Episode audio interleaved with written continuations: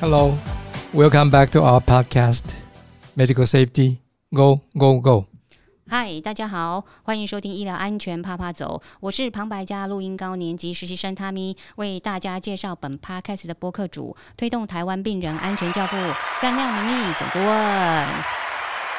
大家好，我是张亮明医师。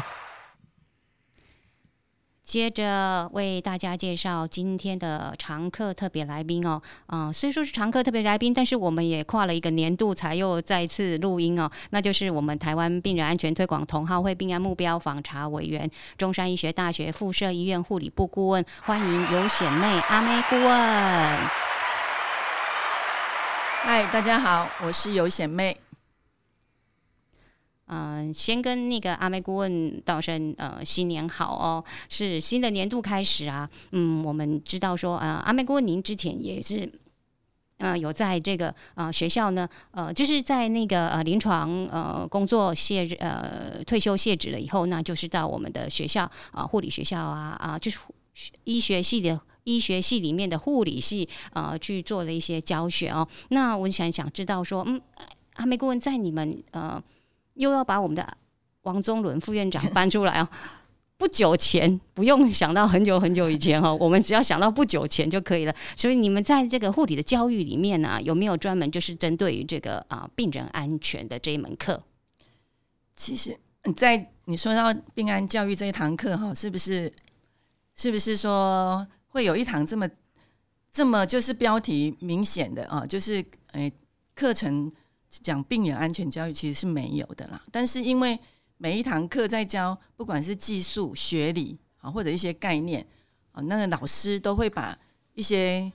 诶预防你犯错的那种案例，会讲给所有的学生听啊。但是真的以病人安全教育这一个为主题的课程，还真的没有。那我记得我以前刚接任这个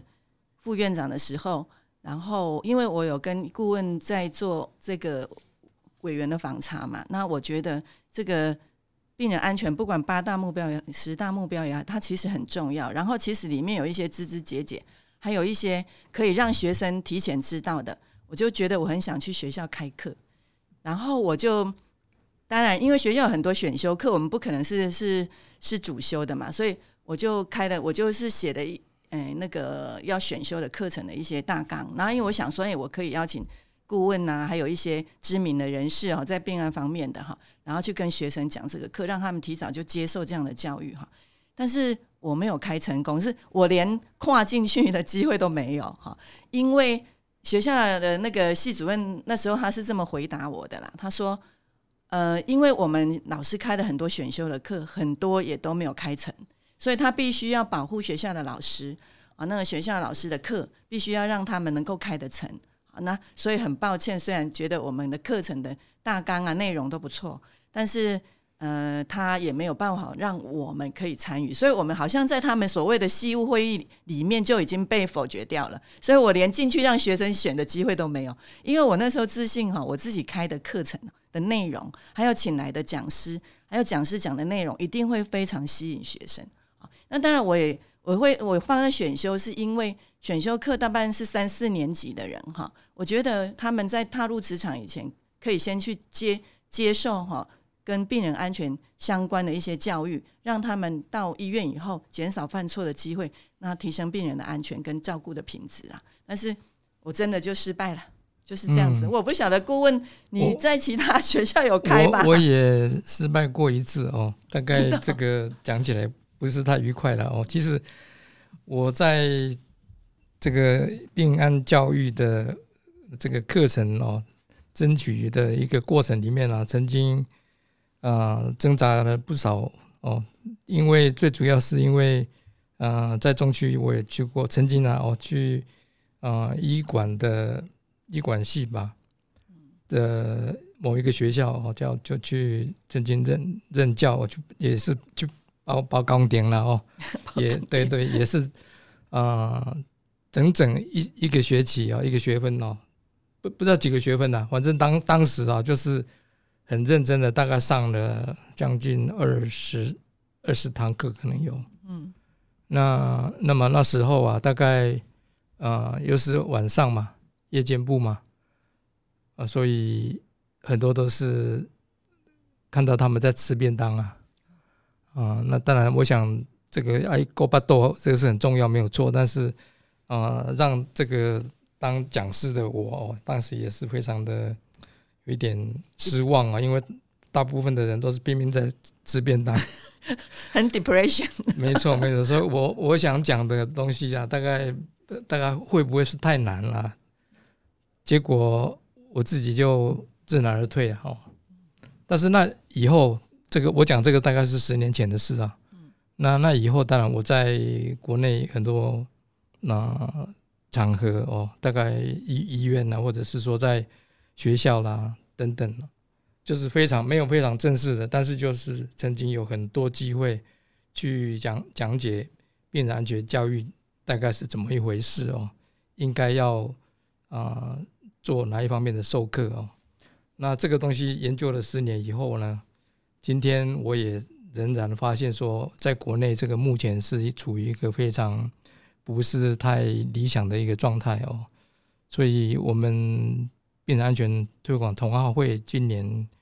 会刚好就是成立以来，成会满十周年了。我目前也是正在策划，正在考虑说，啊，我们要办一次这个关于病人安全教育的一个类似研讨会，或者是啊，反反正是一个学术沟通的场合啦。哦，邀请各行各业的哦，因为啊。我想很多人都会都会提到说，到底哪一些人需要上这样的课？哦，那前面顾问，你认为不是只有护士吧？当然不是。我要跟顾问讲一件事情哦，就是你说到谁是要接受课程，到底谁最需要？哈，我记得我也是我刚接任的时候，因为我们是接任副院长，才有办法去参加一些平安呢的的会议嘛，对不对？然后。其实我最担心的就是那种，当然平安的主委是谁啊？委员会的主委是谁？然后执行长是谁？那很不幸哦，在我当的那几年当中哦，我们院长其实我们院长人人不很不错，他其实反而比较有那种安全的概念哈。可是因为他也不了解哪些医师有没有隐没很深，所以他就会请某些医师，像妇产科医师啊，或者说某些麻醉科的医师啊，哈，来当这种。这种平安的执行长哈，然后我最困扰的就是，其实我觉得那个执行长真的比较需要接受 病案的教育哦，因为有时候在开会的场合，有时候他们不太了不太了解什么是病安的八大目标、十大目标，他就必须参与这样的会议，因为他被他是一个很好的医师，然后很热热心的医师，可是他他们并没有涉略很深，所以被院长委任。但是我们就必须要，比如说他在听报告的时候，他听到说，哎，有跌倒的，有拔拔管的啊，他就第一个反应就会说，哎，你们护理人员都没有把它绑好哦，啊，你们这个约束是不是要再教说怎么样绑好绑好？那如果病人自拔 endo 成功的时候，我们会请说，哎，RT 你要检讨，他就说你怎么叫 RT 检讨啊？那自拔成功跟 RT 有什么关系呢？当然是你们护理人员要把手绑好，不要让病人自拔。那我就不晓得他们可能不太了解说。这个自拔成功的话，就是因为 RT 没有评估好。如果提早给病人拔除管子，就不会有让病人拔拔完你不舒服拔完，可是却成功的脱离了这个管子或呼吸器这样子哈。所以有时候我们不了解，我要怎么跟跟这些伟大的执行长们说，有很多概念你其实是不对的哈。但是他们又是那么的热情，又那么的热心参与，又是一个那么好的医师，所以我觉得。常常都想说请他们去上课，可是这样好像很伤人心哈，所以就感觉上顾问里面有写有几个文章里面有写说官大自然懂啊，没这回事。有时候就听听，嗯，哎，听听就好。然后一测会说什么流行什么，他就哎上上课排排课。那这些需要听的人，他可能永远都不会有机会到场，因为他很忙碌嘛。那啊很多的那个平安的委。的里面的专员又必须花很多的时间去跟他解释这些东西，当然那是好几年、好多年以前的。你看我退休跟我刚接已经十几年，或许现在已经全然不同也说不定了，我不晓得。所以我都觉得这些人应该是才是需要真的是是需要教育的哈，那很难，有时候真的很难呐，哈，对不对？是，我看我看大概没什么进步了哦，这个是很遗憾的一件事哦。嗯，我觉得这个这十年来哦，这个国内一届对推动病人安全教育哦，应该是，但不要讲说是因为 COVID-19 这个疫情有受影响啊，因为大概在大礼堂哦，很多人要要啊聚集在一起上课，这个这个本来是就已经不理想哦，大概有受限。不是因不是因为这个原因那样，其实是这十年来，我觉得病人安全教育是有逐年降温的啊趋势了。那我我会讲这个，就是因为啊，我也曾经在某呃这个医学院的 PGY 哦，曾经啊连续两年左右帮他们上过不少课哦。那因为后来就是应该在这个。训练课程里面呢，大概是，嗯，早期好像是四十四十个小时吧，后来就降，一直就就被降为到二十四，我记得好像是二十四个呃小时哦，啊，这个单单位是什么？我我我我不太记得，但是无论如何哦，啊，就是因为这样子，所以后来就后来也就没有再继续有这个机会跟 BGY。的这些啊，应该讲年轻医师上课了哦。那其实这是一个很实际的问题，因为啊，我们认为说，刚刚讲不只是护理人员哦，我应该强调应该是全民呐，不是只有护理人员或者是医师哦，甚至于在医学院的呃各种啊学系的学生哦，包括牙牙医学系啦。我复健啊，等等啊，检验啊，这些哦，放射的技师等等，只要是在医院里面工作的人啊，我觉得当然是一定需要，但不只是这样子。那我们现在病人安全一直强调说啊，病人跟家属要参与，所以等于是全民呐哦，因为毕竟这个大家都会生病嘛，大家都会有机会到医院去哦，所以等于是医病双方都要对。病人安全有一定的水准哦，在沟通上才不会造成误解，才不会发生危险哦。这个我想这是应该一般常识哦。那我在这边当然就是要要特别强调，刚刚前面顾问有特别提到什么管路的问题嘛？哈，对。当然这算是病人安全的一个作为，一一一个安全管理哦。那其实我们在病人安全教育里面非常强调的哦，除了病人安全管理。我就是说，你要做怎么做的这些呃学问以外呢，还有一个非常重要的就是病人安全文文化。嗯，哦，所以这两个其实就是一个就是要强调病人安全文化到底是怎么怎么一回事哦，让这些呃医疗人甚至于就是病人大家都了解说病人安全文化的重要性哦。那这两个加加在一起，也简单而言就是病人安全。哦，那病人安全的目的当然就是要预防啊，病人不会受受啊伤害哦。那当然我们不希望看到严重的啊这个严严的副作用啊，或者是并发症啊，甚至于啊我们叫医医源性的一个伤害哦，严严重的可能导致死亡啊。所以这些东西就是我们在病人安全。这个这门课里面想要去啊传授的哦，对，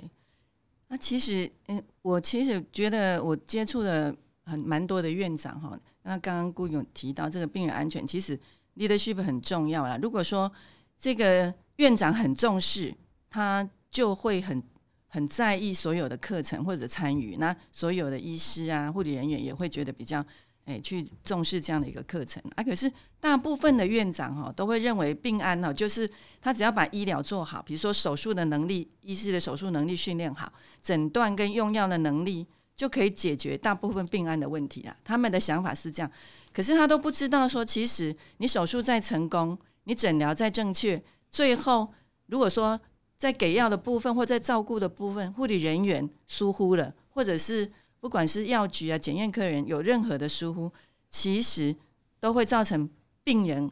可能会死亡，或者甚至甚至严重的伤害哈。所以，如果院长只着重在医疗的技术啊、医疗的设备，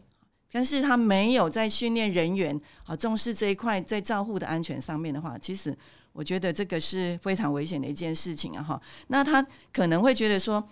哎，只要是发生了以后，我不是我医疗的错误、手术的错误，发生以后都是护理人员的错。可是他不知道这是一个 team work，最后医院还是没有办法逃避这个责任，责任也不会只有医师而已了哈。所以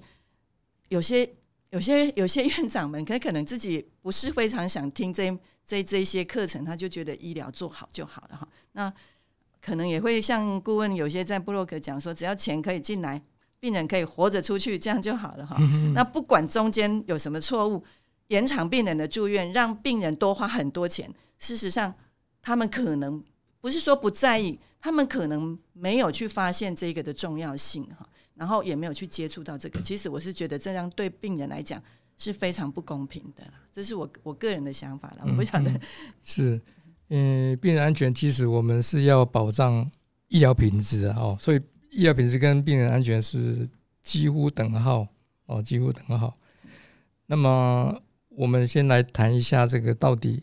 您认为哦，这在从护理的角度了哦，我想您认为有哪一些课或者哪一些？哪哪哪几门学问，您认为是一定非交给这些啊？你的应该是你的 member，你的你属下的这些护理人员哦。那我想他们可以可以是啊，单纯的护生哦，就是还是学生哦，就是毕业以前呢，那拿到执照以后，就是在已经在在职在职教育哦，在职继续教育等等。有哪一些东西您认为是一定非交给他们不可？哦，讲到这个的话，其实，嗯，之前我有看过病那个顾问有你你有谈到的几个说病人安全上课的一些，诶新新趋势，就是你的标题是 WHO 主推的病案教育课程，谈病案的基础跟新趋势哈。那我有想过这个问题，我就去看了一下一些研究，就有发现有一个硕士生哈，他就。发了很多的问卷去各医院里面问说，那病人安全教育应该涵盖哪些范围？这样子哈，那他就写出七大领域啊，他就说他调查的结果，他把它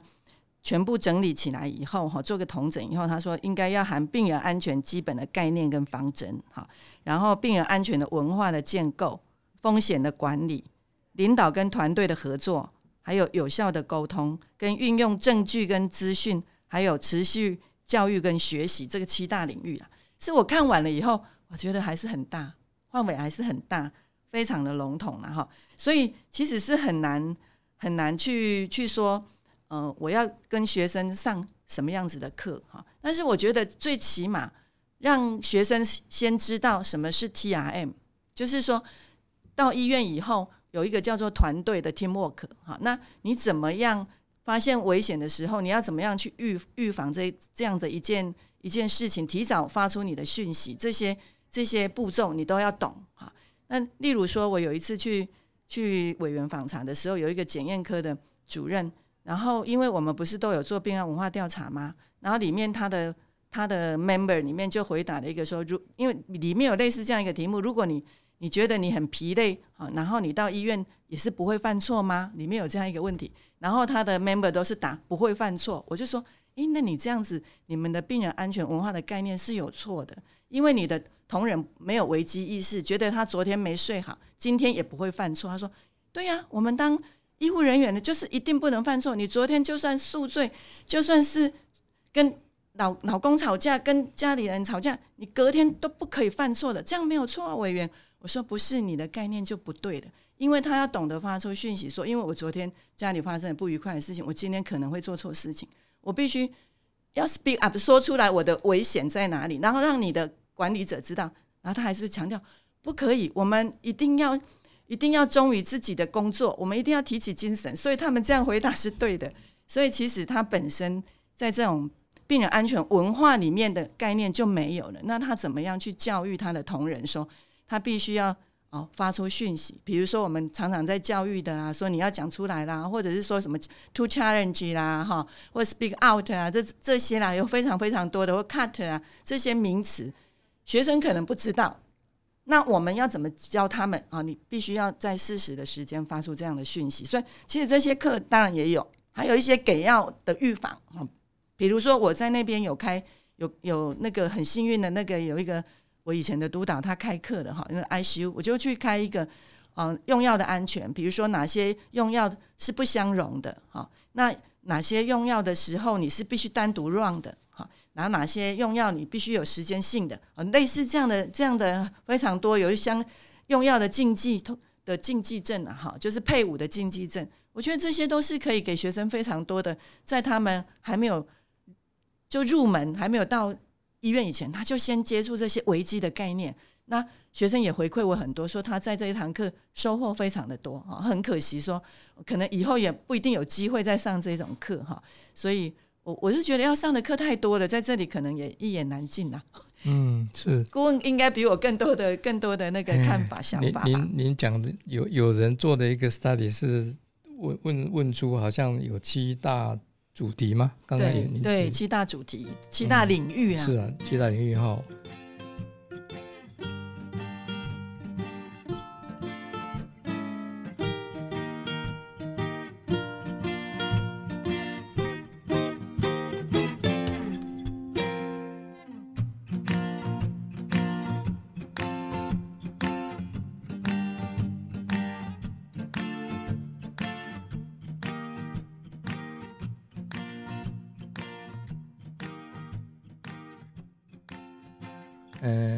这边提供一个，我想这个是目前全世界的，我们讲 WHO 哦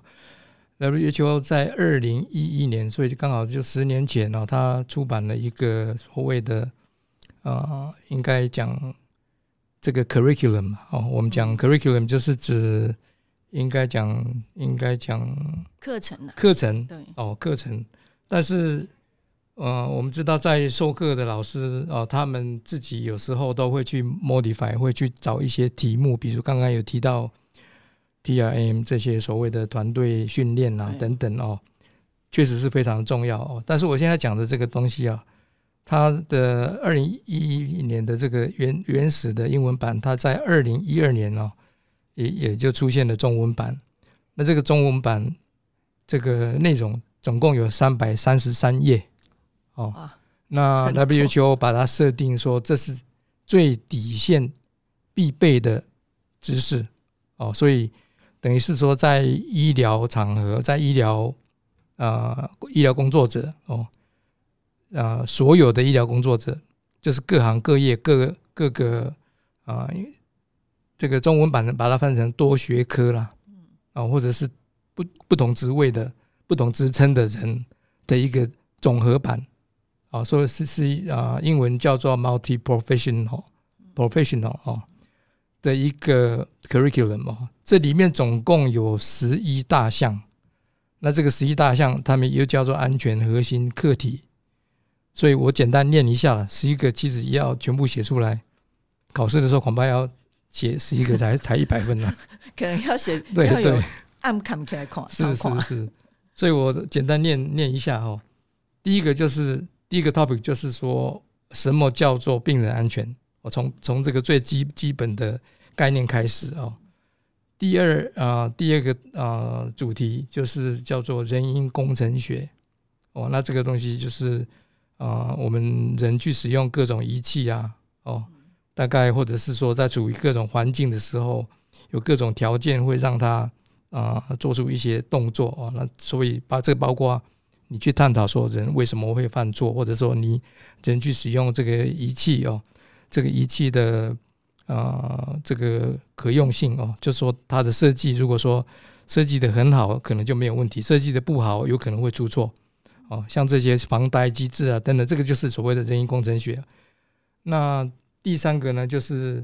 啊医疗系统里面的要了解它的复杂性哦。因为医疗是一个复杂的东西啦，哦，所以各行各业的医师哦，大概他们都认为说他自己的东西特别复杂哦，所以没有没有一门真正的很简单的呃科啦哦，我想每一科每个科都是每个科系都非常复杂。另外就是第啊第四个，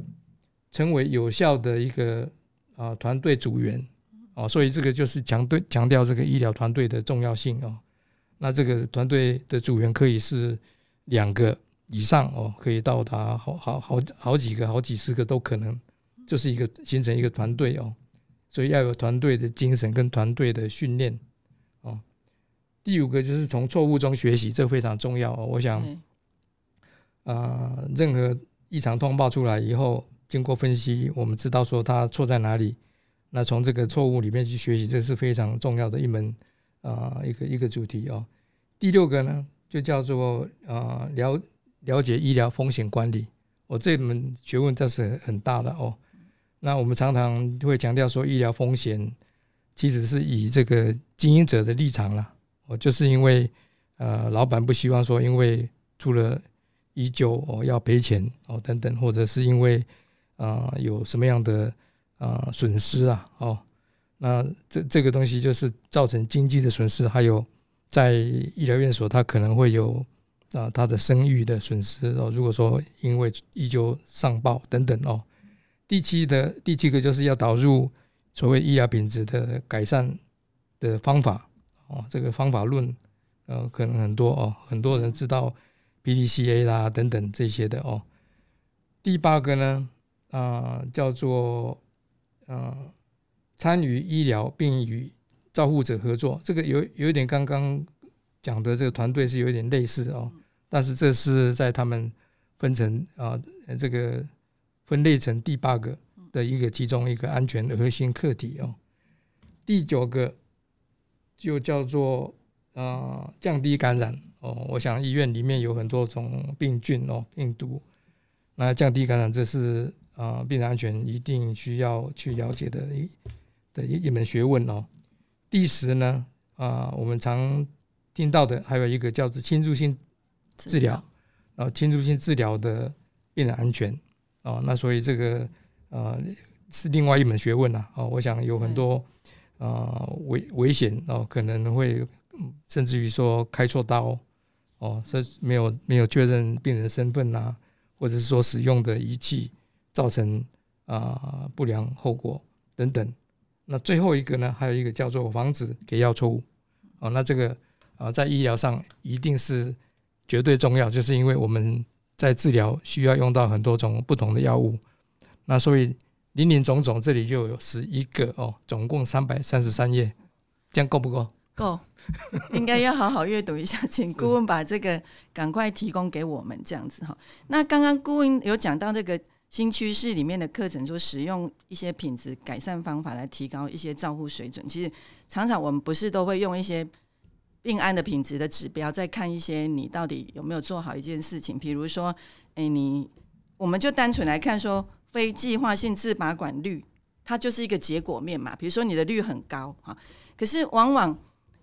很多很多医师，他只有看到这个率很高，就会觉得啊，我们就是没有绑好啦，或者是没有把病人照顾好，那就很单纯的讲，你没有关怀啦，哈，他需要的时候你都没有去安慰他，所以他就生气了，就拔管会不舒服了。就是我们会觉得说，护理人员的舒适性照顾的不够，所以病人就会自拔管。可是往往我们都很希望，其实以前医测会有上过类似这样的课，叫 b u n d 的指标，就是说你看一个。事情啊，你不能用一个指标去看哦。你说你用结果率去看，当然最后用用 outcome 来看是，不管你做的过程再好，你的结构的结构面再好，我们还是要看你的 outcome 好不好，这是一定的。但是你在做这个指标以前，你必须做很多的努力。就比如说你在结构面，你要去看你是不是护病比不够，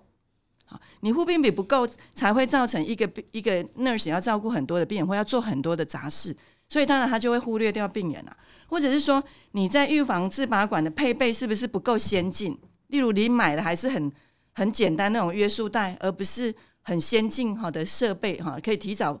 嗯让我们预估到病人可能会呃在在很躁动的状况之下的哈，那可以提醒护理人员，或者你在过程面你要去看约束的适当性，护理人员是不是做的很对？你必须要去集合，像顾问讲讲的，就是一定要去集合。还有镇静剂使用适当的比率，有些病人是因为他没有适当被镇静安眠，所以他非常的不顺。有些病人说：“我要自拔管，我都想跳楼了。我希望这个管子，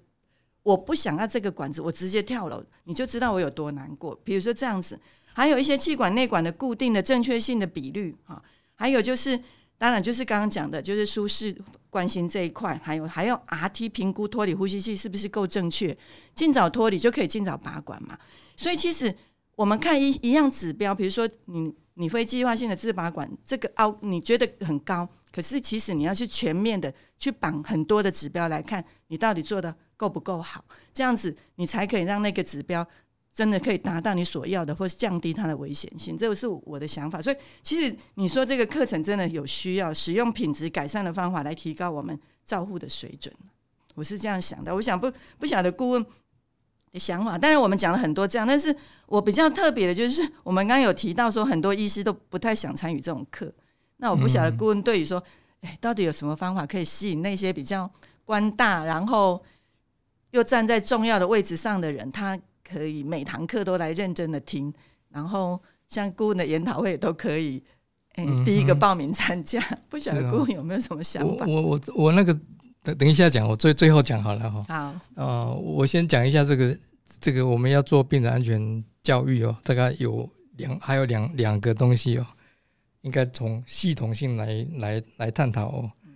第一个就是讲说，刚刚讲护理人员嘛，哦，那也强特别强调说，其实全民都需要接受这样的教育，但是因为有这个程度的差哦，所以当然也不能讲得太深哦。你说讲给民众听，跟讲给护理人员跟讲给医师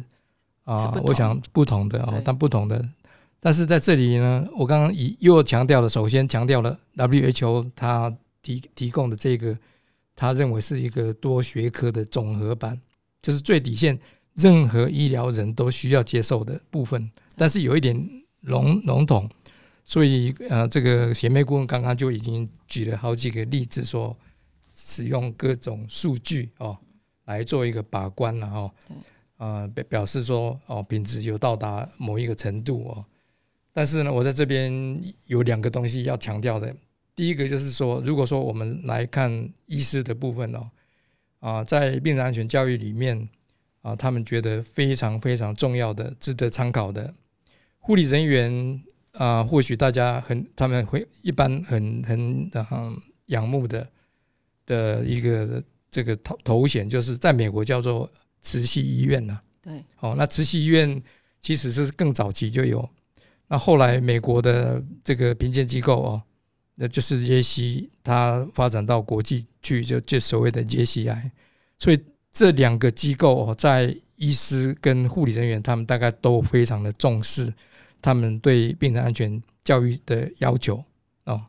那现在我要提的就是美国的住院医师哦，他们的训练计划有一个认定机构叫做 ACGME 哦，那这个就是说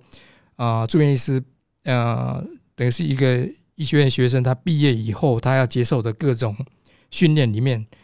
这要包括有一些条件了。那这个条件就叫做核心能力哦。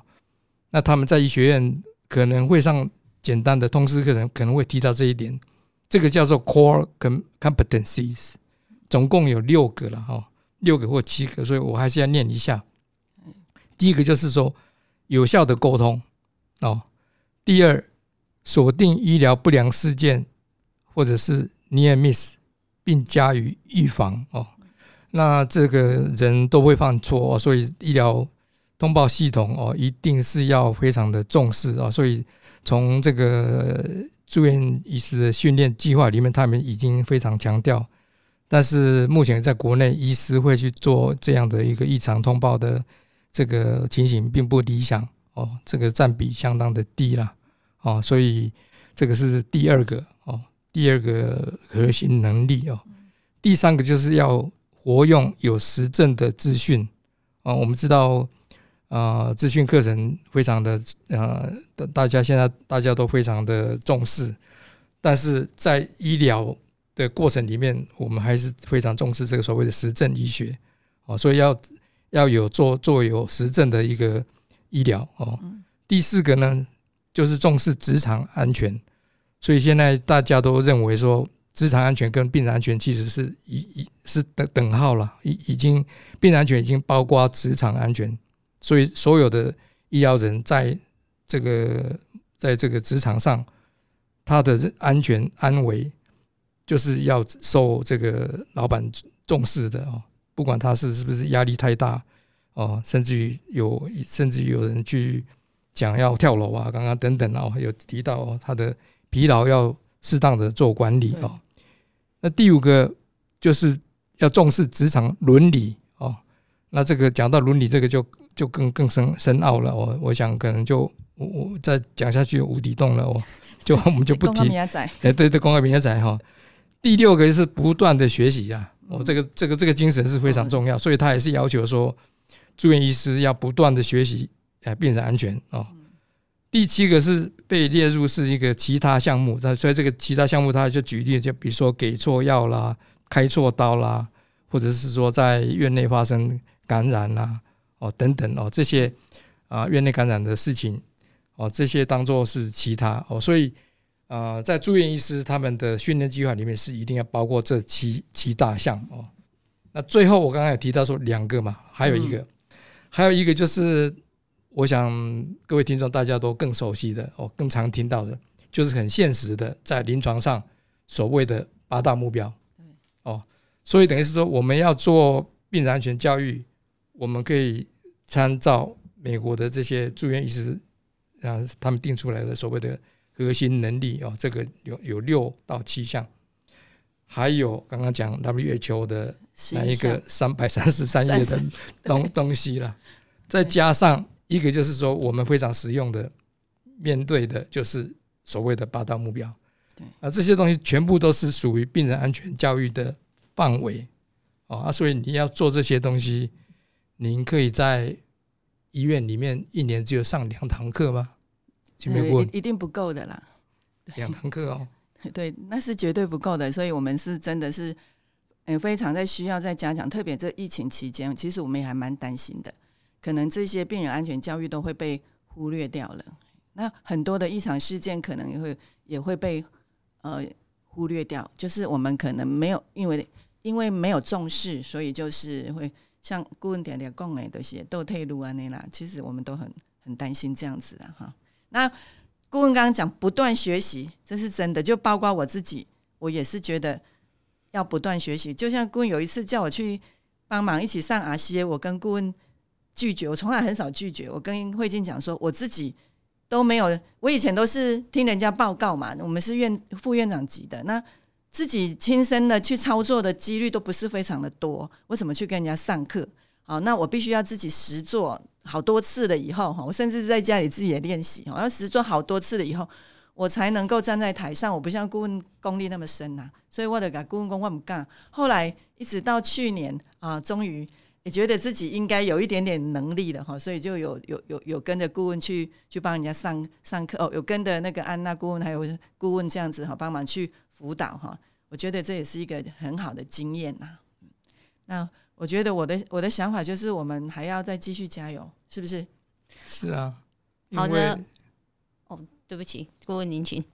嗯，我我我还是在强调说，病人安全教育的主轴啦，就是刚刚讲的那东西啦。好，所以这样这样从这样子来看的话，其实是我们绝对是不足了。哦，而且甚至于说，呃，因为疫情的关系，这两年来。上的课又更少，所以显然是多退路啊，哦，所以我非常的担心呐，所以也现在目前正在规划，想说，呃，大概今年六月的时候，我们还要办一个比较大场次的病人安全教育的一个一个推广哦，推广的一个嗯共识或者是研研讨会、研习会哦，应该参参考。其实，在这方面做的很好的，我刚刚有提过，就是大家都参考 WHO。那其他的呢？大概像加拿大、澳洲、英国，哦，德国，这个大概他们的东西都有啊，在文献里面大概都可以查到。这这几年哦，还有一个就是我比较熟悉的日本的部分哦。那所以在呃病人安全教育的这个范畴，其实是非常的广。那到底要上多少课？我想这个是应该要让政府为一一政单位哦，他们去烦恼了。对。那我一直讲讲太久了都没有下文，所以我们是只好哦，利用各种管道，利用部落格，利用这个啊博客，还有呃举办研讨会哦，甚至于利用这个病案访查的时候哦，就在 bedside 直接跟这个当事者来做一个呃沟通哦，大概希望说病人安全教育会更好。好啊，访谈的最后，同样的，我们想请教啊阿妹顾问哦，从今天的主题护理的病安教育，您认为对医疗安全影响的是什么？我觉得，呃，护理病案的教育哈，就是我们要鼓励我们的医院的院长哈，多办理这样的一个医疗的教育，因为我们病人安全的教育绝对会对医疗诊疗跟治疗成功与否有一种加成的效果了哈，因为你医疗的手术。还有治疗再成功，只要后续的照顾犯下了一些错误的话，就有可能会造成很严重的伤害。这我刚有讲过。那这个伤害医护是很难分割责任的。哈，你说啊，这是你们医呃护理人员自己去负责哈。所以我觉得医院的医师跟医院的领导哈，应该是要更重视我们这些护理人员的病人病案教育。如果以护理的角度来讲。这样，我们的共同目标就不是说只是让病人活着出院，而是得到他应该有的健康出院。我我个人的想法是这样啦。谢谢啊麦顾问。那我们也请教总顾问，您对于今天的主题，您认为？哦，我觉得我们要去感化一些人呢。哦，我们要去。没错。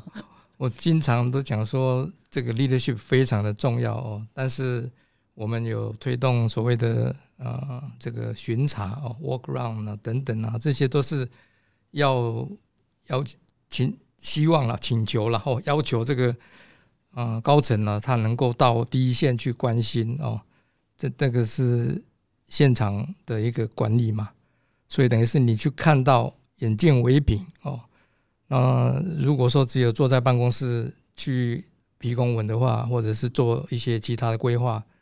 对病人安全其实啊的进步非常有限呐。那我认为说，我们是应该要朝向说，要告诉这些人，所有的人哦，不只是要 know how，也要 know why，为什么？为什么我们需要这样做？啊，那这这门学问其实是很深奥，所以啊，当然没有办法在一次的部落格哦，或这个 podcast，或者是说。啊，几篇文章里面哦，来呈现哦。但是我们希望说，未来还有更多机会在做这样的沟通，让台湾的病人安全啊能够上轨道。哦，这是我们那内心非常的期许的一件事情呢。对，Yes，and go 了。谢谢，感谢两位专家今天教学室的对谈。还好那个总顾没有。对我们两个做水塘测验哦，对啊，我好害怕哦。刚刚念了那么多，我没做笔记啊。阿妹顾问还没有问我说第十个领域是什么，完全不知道，